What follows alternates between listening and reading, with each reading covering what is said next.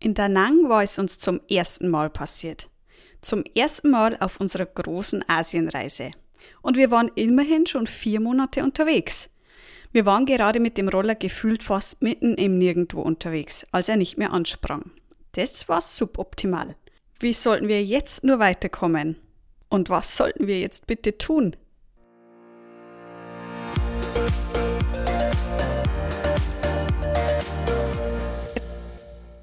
Hey, ich bin Melanie und Gründerin von Rucksack rauf und weg, deiner zuverlässigen Quelle für tolle Reiseprodukte und nützliche Reisetipps. In meinem Podcast Rucksackgeschichten nehme ich dich mit in alltägliche, lustige und herausfordernde Erlebnisse, die mir bisher auf meinen Reisen so passiert sind. Warum? Um dir zu zeigen, dass es auch beim Reisen Hochs und Tiefs gibt und es genau diese Erlebnisse sind, die sie einzigartig und unvergesslich machen. Also komm mit mir mit und lass dich von mir in fremde Länder und Kulturen entführen. Bist du dabei? Dann Rucksack rauf und weg. Es war 5 Uhr morgens. Wir waren gerade angekommen am Busbahnhof von Da Nang. Hinter uns lag eine relaxte, aber lange Busfahrt von Dalat aus. Die circa 20 Stunden Fahrt hatten es schon in sich gehabt. Da war es nur gut, dass wir einen Sleeperbus gebucht hatten, der uns für wenige Euro durchs halbe Land kutschiert hatte. Geschlafen hatten wir so lala, Immer wieder mal, aber so richtig erholsam war, war es nicht wirklich. So früh morgens war es am fast menschenleeren Busbahnhof noch richtig kalt und wir zogen unsere Jacken enger um uns. Wir waren früher angekommen als gedacht. Zwei oder wenn ich mich richtig zurückerinnere, sogar drei Stunden. Eigentlich wollte uns unsere Vermieterin später abholen, zum eigentlichen Ankunftszeitpunkt. Aber nun, da wir so früh angekommen waren, konnten und wollten wir sie dann auch noch nicht aus dem Bett herausklingeln. Nach unserer Ankunft leerte sich der Busbahnhof relativ schnell auch wieder und Florian und ich waren die einzigen, die zurückblieben. Wir saßen auf den Plastikschalen-Sitzen vor dem Gebäude. Über uns flackerte die Neonlampe und man konnte schon erahnen, dass der neue Tag nicht mehr lange auf sich warten lassen würde, denn der Horizont verfärbte sich schon rosa. Ob wir jetzt wirklich noch so lange hier in der Kälte warten sollen, bis uns die Vermieterin abholen kommen würde? Große Lust hatten wir darauf keine und wir entschieden, dass wir uns per Taxi einfach zu einem Café fahren lassen, das gleich ums Eck unserer neuen Wohnung lag. Wir schulterten also unsere Backpacks, machten uns auf zum Taxistand, zeigten die Adresse vor und los ging's. Vietnam war wieder mal ganz anders als erwartet. Wo waren nur diese ursprünglichen Ortschaften ohne geteerte Straßen, die ich vor unserer Reise hierher geglaubt hatte zu finden? Da war ich wohl wirklich etwas blauäugig gewesen, denn Vietnam war keineswegs mehr hinterher, sondern zumindest in den großen und kleinen Städten am Puls der Zeit. Moderne Supermärkte, große Shoppingmalls, Restaurants und Cafés an jeder Ecke. Wie ich mich zu Beginn unserer Reise in Vietnam gefühlt hatte, habe ich in Folge 1 erzählt, wo uns eine Megacity statt erwarteter Reisfeldidylle empfing. Unser Taxi wurde langsamer. Wir waren in einem Wohnviertel angekommen. Alles war noch ruhig, alles war noch dunkel. Und leider hatte auch das Café noch zu.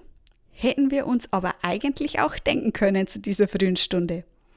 Wir bezahlten den Fahrer, der für eine Viertelstunde Fahrt ca. 3 Euro verlangt hatte, und stiegen aus. Da es in der Nähe keine weiteren Cafés gab, blieb uns nichts anderes übrig als zu warten. Also doch wieder. Eine Klingel gab es nicht, also folgte noch eine Message per Handy, dass wir bereits da waren und vor dem Haus saßen. Und dann hieß es warten. Als uns dann endlich geöffnet wurde, waren wir ziemlich durchgefroren. Aber wir wurden gleich bestens versorgt mit heißem vietnamesischen Kaffee. Ah, welch Wohltat nach einer solchen Nacht und einer langen Anreise. Da unser Zimmer noch belegt war, mussten wir nochmal warten. Unsere Vermieterin sagte, es sei kein Problem, wenn wir es uns auf der Couch gemütlich machen möchten. Und das taten wir auch zumindest halb. Denn jetzt hier die ganze Couch für uns zu beanspruchen und eventuell sogar hier noch etwas zu schlafen, wollten wir dann auch nicht. So quasi fünf Minuten gekannt, schon im Wohnzimmer eingenickt und womöglich auch noch in einer unmöglichen Pose oder mit komischen Schlafgeräuschen.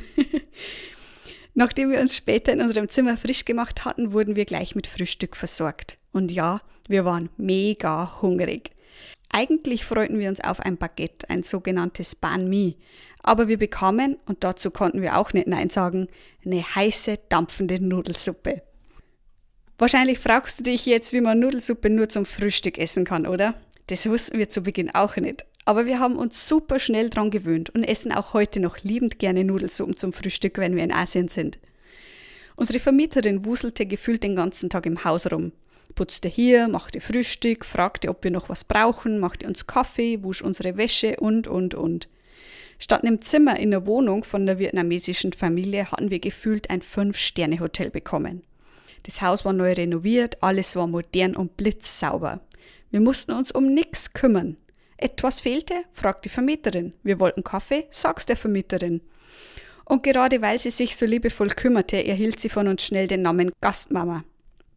Es war schön, so umsorgt zu werden, sich nicht kümmern zu müssen.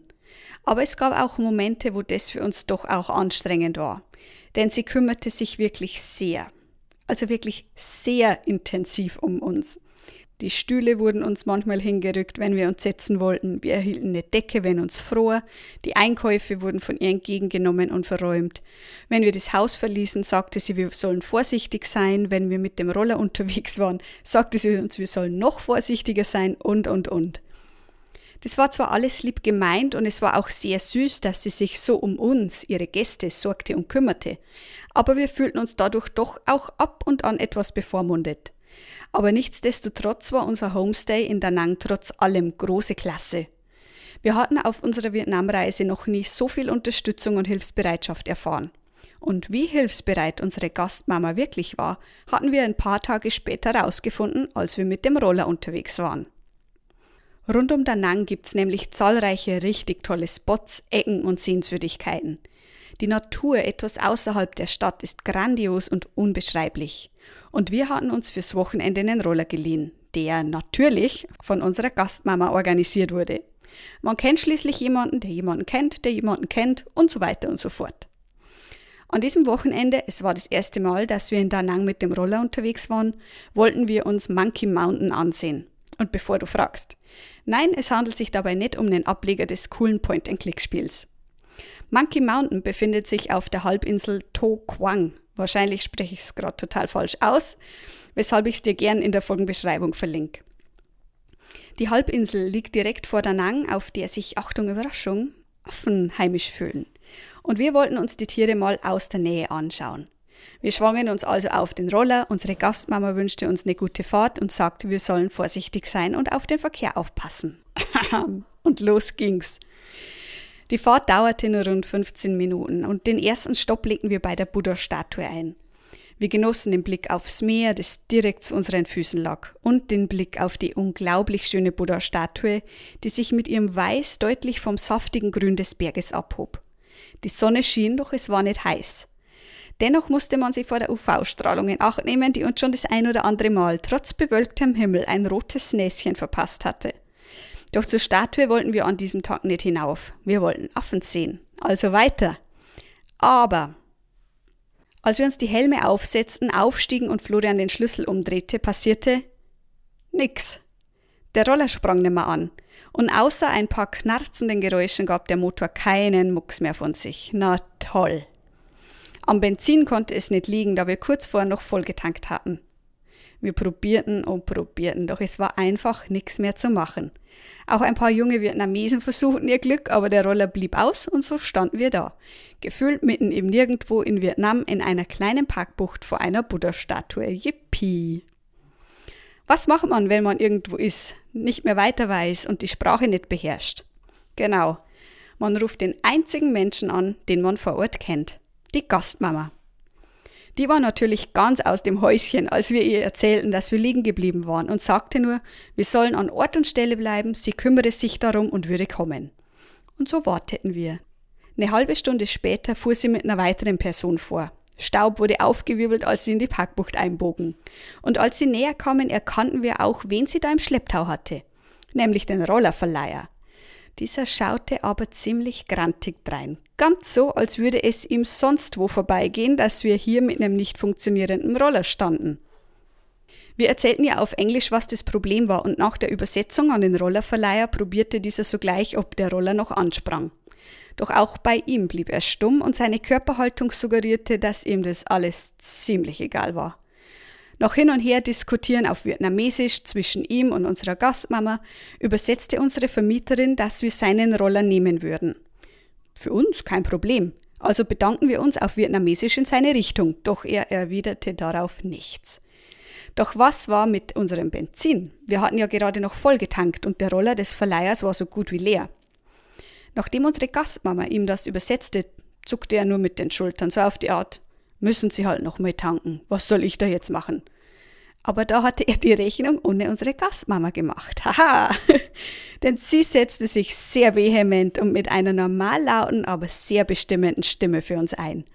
Er sollte uns jetzt entweder das Geld dafür geben oder sich was einfallen lassen, wie er den Benzin von dem einen Roller in den anderen bekommen würde. Wow, wir waren richtig baff, denn wäre der Vermieter alleine ohne sie gekommen, hätten wir wohl nochmal tanken müssen. Er hätte sich sicherlich quergestellt und einfach so getan, als würde er kein Wort Englisch sprechen. Natürlich kostet jetzt so eine Rollerladung Benzin jetzt nicht die Welt, aber uns ging's ums Prinzip. Warum sollten wir noch mit zahlen, wenn wir gerade tanken waren? Nachdem er noch etwas mit unserer Vermieterin diskutiert hatte, natürlich im gesetzten Ton, denn einen Vietnamesen wirst du in der Öffentlichkeit nie laut reden oder schimpfen hören, machte er sich zu einem kleinen Shop in der Nähe auf, kam mit einem Schlauch wieder zurück, öffnete wortlos beide Tankdeckel, steckte den Schlauch in unseren Tank und begann zu saugen. Als das Benzin kam, steckte er die andere Schlauchöffnung in seinen Roller, damit dieser befüllt wird. Unsere Vermieterin schien zufrieden, gab ihm noch ein paar Anweisungen und als er uns den Schlüssel überreichte, waren wir alle happy. Wie er jetzt allerdings mit unserem kaputten Roller nach Hause kommen würde, keine Ahnung. Aber unsere Gastmama bedeutete uns, dass es jetzt so passt. Wir bedanken uns nicht nur bei ihr, sondern auch der Höflichkeit halber nochmal beim Rollervermieter und blicken den beiden nach, als er den Roller anschob und sie einfach davon brauste. Das war ja mal eine Erfahrung, aber endlich konnten wir unsere Erkundungstour auf Monkey Mountain fortsetzen und landeten an Ecken, die du dir gar nicht vorstellen kannst. Affen haben wir zwar leider keine gesehen, dafür wurden wir aber mit einer unglaublich schönen Aussicht belohnt. Und weißt du, was das Geniale war? Wir waren komplett allein auf den verschlungenen Pfaden dieser Insel unterwegs. Die meisten Touristen blieben wohl vorne beim Buddha hängen, statt noch die Extrameile in Kauf zu nehmen. Für uns ein absoluter Glücksgriff, der aber nicht möglich gewesen wäre, hätte sich unsere Gastmama nicht so beherzt für uns eingesetzt. Als wir am Abend zurückkamen, bedankten wir uns nochmal ganz herzlich bei ihr und sie versicherte uns, dass sie das gerne für uns getan hatte. Das glauben wir ihr gerne, als wir uns setzten und ja zu einer weiteren Tasse vietnamesischem Kaffee sagten. In der nächsten Folge wird's unangenehm. Teilweise sogar so richtig. Und zwar zwei Wochen lang. Wir waren im Norden Vietnam unterwegs und das, was uns da auf den Straßen begegnete, war nochmal ein ganz anderes Kaliber als das, was wir bisher von Vietnam kennengelernt hatten. Sei also unbedingt wieder mit dabei.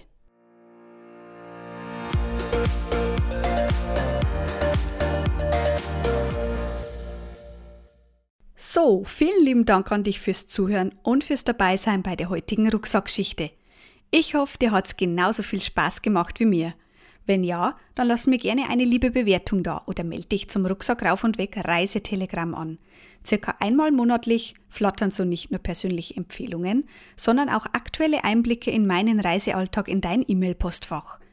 Und wenn du auf der Suche nach klar strukturierten und übersichtlich aufbereiteten Produktempfehlungen und Reisetipps bist, dann klick dich mal rein auf www.rruw.de.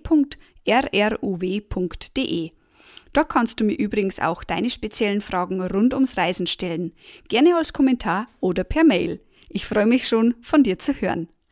Alle relevanten Links und Infos findest du übrigens wie immer in der Beschreibung dieser Folge.